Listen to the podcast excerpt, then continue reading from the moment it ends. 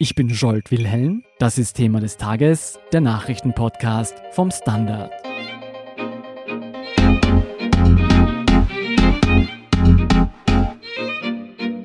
Anfang der Woche startete der vielbeachtete Prozess gegen den Filmproduzenten Harvey Weinstein.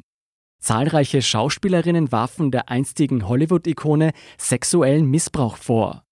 Damit lösten die prominenten Opfer vor rund zwei Jahren eine Bewegung aus. Mit der Kennzeichnung MeToo, zu Deutsch Ich auch, brachen Menschen weltweit ihr Schweigen und bekannten sich auf sozialen Medien dazu, Opfer sexueller Gewalt geworden zu sein.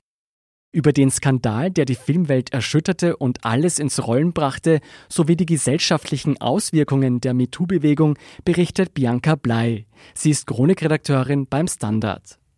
Bianca, führ uns nochmal zurück ins Jahr 2017. Weshalb erhielt der Fall Weinstein damals weltweite Aufmerksamkeit? Also das liegt sicher an der Bekanntheit der handelnden Akteure, die in diesem Skandal involviert waren. Da gab es eben auf der einen Seite den bekannten Hollywood-Produzenten Weinstein und auf der anderen Seite die Betroffenen, die durchwegs am Anfang alle berühmte Schauspielerinnen waren, wie Rose McGovern oder Ashley Judd. Und kurz darauf meldeten sich dann auch immer mehr Frauen und es war dann irgendwann absehbar, dass es wohl ein Muster dahinter gibt. Und mittlerweile sind es insgesamt mehr als 80 Frauen, die mir Missbrauch vorwerfen. Wie kam der Fall eigentlich an die Öffentlichkeit? Das lag zum einen natürlich an den Betroffenen, die mutig genug waren, sich zu melden, und auf der anderen Seite an den Journalistinnen und dem Journalisten, die da dran geblieben sind. Das waren zum einen Jodie Cantor und Megan Toohey von der New York Times und Ronan Farrow im New Yorker, der Sohn von Schauspielerin Mia Farrow und Regisseur Woody Allen dem ja auch bis heute vorgeworfen wird, dass er seine Adoptivtochter missbraucht haben soll, was er leugnet. Aber das war sicher auch ein Grund, warum Ronan Farron da drangeblieben ist und hartnäckig geblieben ist. Was war denn der Grund, weshalb die Fälle nicht früher ans Tageslicht gekommen sind, wenn gerade so viele Menschen betroffen waren? Darüber kann man nur spekulieren, aber offenbar hat Farrow zumindest schon länger von den Vorwürfen gegen Weinstein gewusst und schon länger dafür gekämpft, diese Story irgendwo unterzubringen. Sein Chef von NBC hat da stark interveniert, dass diese Story nie über den Bildschirm flimmert. Doch der Einfluss Weinsteins hatte dann auch irgendwann seine Grenzen und eben 2017 hat es dann gereicht, dass der New Yorker die Story gebracht hat. Du hast es schon erwähnt, wir hatten auf der einen Seite einen mächtigen Täter, auf der anderen Seite prominente Opfer und sehr gut vernetzte und medial etablierte Aufdecker. Sind das die Gründe, weshalb sich aus einem einzelnen Skandal eine weltweite MeToo-Bewegung entwickelte? Sicher auch. Also das waren sicher wichtige Gründe. Es hatte sicher viel mit der Vorbildwirkung der betroffenen Frauen zu tun. Da kamen Gedanken auf, wie wenn das selbst so taffen Schauspielerinnen passiert, ähm, vielleicht ist meine Geschichte dann gar nicht so schlimm, vielleicht muss ich mich dann für meine Geschichte gar nicht schämen. Offenbar passiert es eben vielen anderen Frauen noch. Und natürlich war es sicher auch die Kraft von Social Media und dieser Hashtag, der es einfach sehr leicht gemacht hat, seine Story zu verbreiten und irgendwie unter anderen Stories zu mischen. War das eigentlich das erste Mal, als der Hashtag MeToo verwendet wurde? Nein, diesen Hashtag gibt es eigentlich schon seit mehr als zehn Jahren und er stammt eigentlich von einer US-Amerikanerin, die heißt Serena Burke.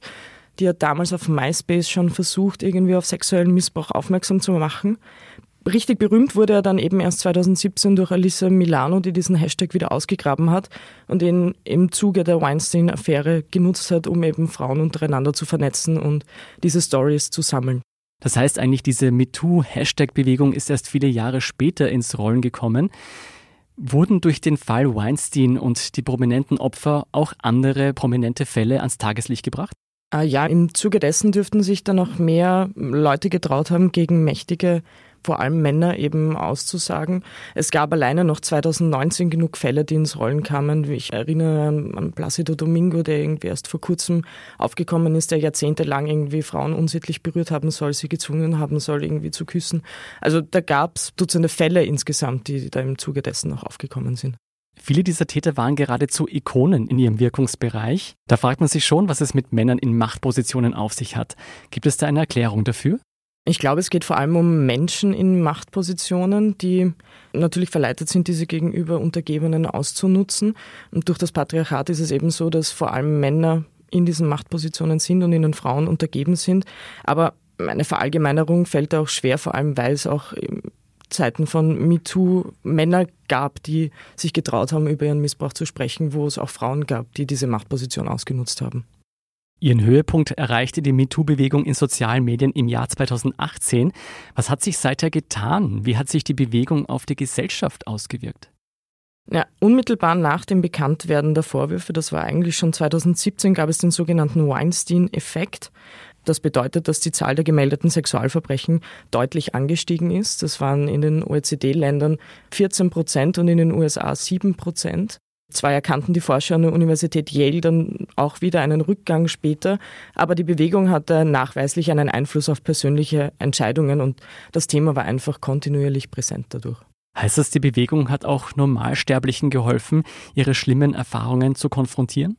Auf jeden Fall. Also dieser Hashtag MeToo war ja nicht nur berühmten Personen vorbehalten, sondern wenn man diesen Hashtag angeklickt hat, dann haben sich natürlich auch Normalos darunter gesammelt und über ihre Erlebnisse gesprochen. Haben Regierungen auf MeToo reagiert? Es gab in vielen Ländern dann Debatten, ob die Sexualstrafgesetze noch zeitgemäß sind und ob sie wirkungsvoll genug sind. Also es gab viele Evaluierungen.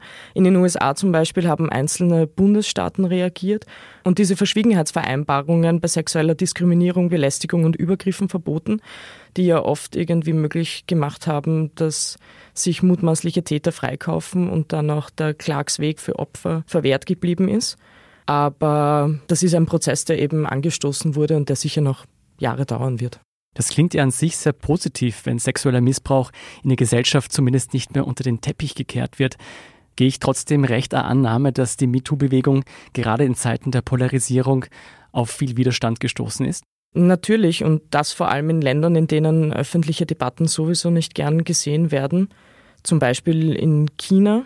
Dort wurden in den Jahren was eigentlich schon vor MeToo war, 2010 und 2017 insgesamt 34 Klagen wegen sexueller Belästigung am Arbeitsplatz eingebracht und davon waren 19 Klagen gegen Frauen, die eben über ihre Erfahrungen gesprochen haben. Also von den mutmaßlichen Tätern, die dann gegen die Frauen gerichtlich vorgegangen sind, wegen Rufmords und die auch teilweise damit durchgekommen sind. Aber auch in Frankreich gab es heftigen Gegenwind. Was ist in Frankreich passiert? Die Frau, die hinter der Hashtag MeToo-Bewegung in Frankreich stand und steht, wurde im September erst wegen übler Nachrede verurteilt. In Frankreich gab es ja den Hashtag, der übersetzt bedeutet so viel wie Nenn dein Schwein. Und sie hat diesen Hashtag verwendet, um einen Medienberater quasi zu outen, der unangebrachte Nachrichten geschickt hat. Und sie hat diese Nachrichten dann öffentlich gemacht.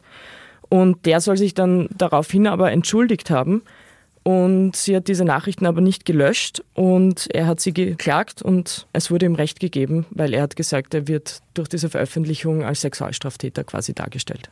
Bianca, lass uns nochmal zum Fall Weinstein zurückkehren. Am Montag hat ja der Prozess gegen den Filmproduzenten begonnen. Was genau wird ihm von Seiten der Anklage vorgeworfen?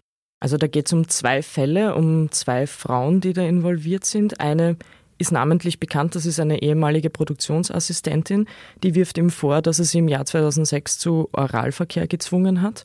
Und dann gibt es noch eine Frau, die anonym bleiben will, von der man die Identität noch nicht kennt. Und die wirft ihm vor, dass er sie in einem Hotel vergewaltigt hat.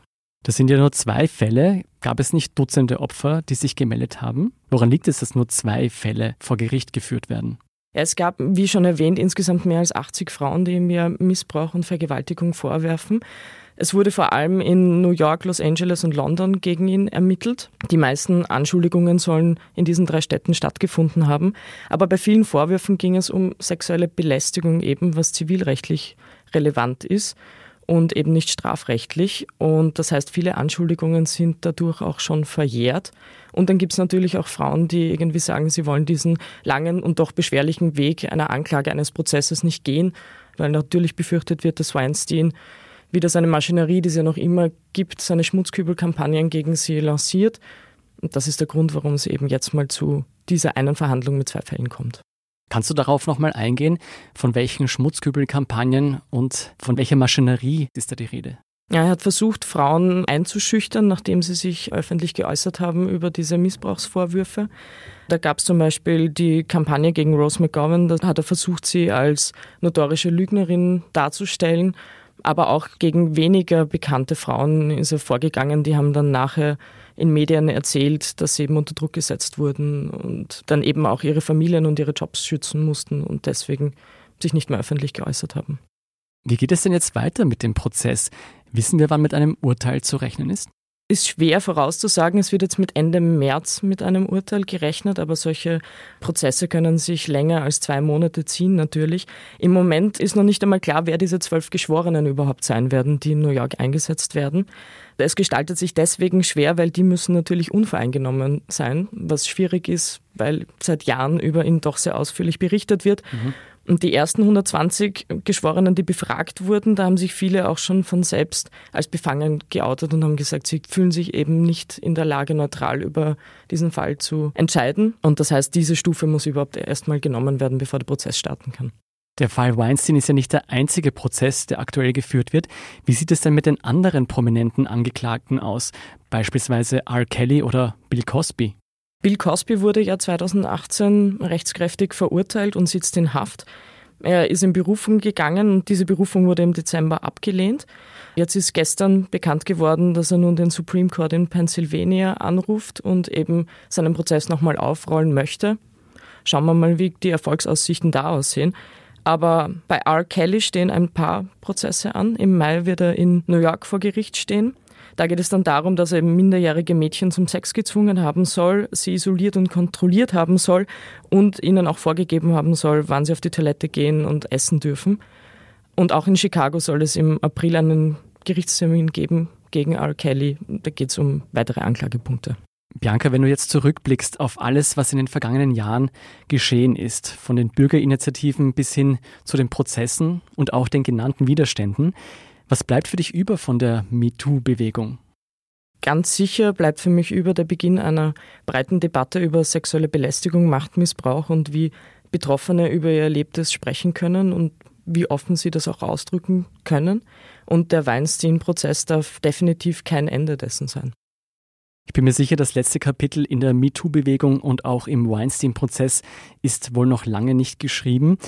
Viele spannende Beiträge und Hintergründe dazu lesen Sie, liebe Hörer und Hörerinnen, in der kommenden Wochenendausgabe des Standard. Vielen Dank, Bianca Blei, für deinen Bericht. Danke dir. Wir sind gleich zurück.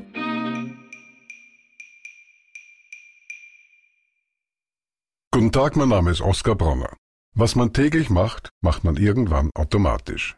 Es wird zu einer Haltung. Sie können zum Beispiel üben, zu stehen. Zu Ihrer Meinung, zu sich selbst, für eine Sache.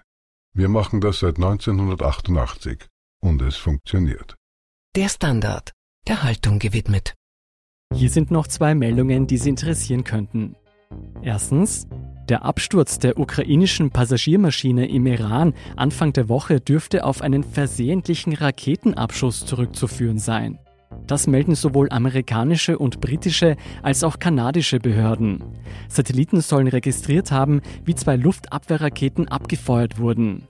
Irans Chef der zivilen Luftfahrtbehörde weist diese Darstellung zurück, die Aufklärung des Absturzes hat jedoch gerade erst angefangen.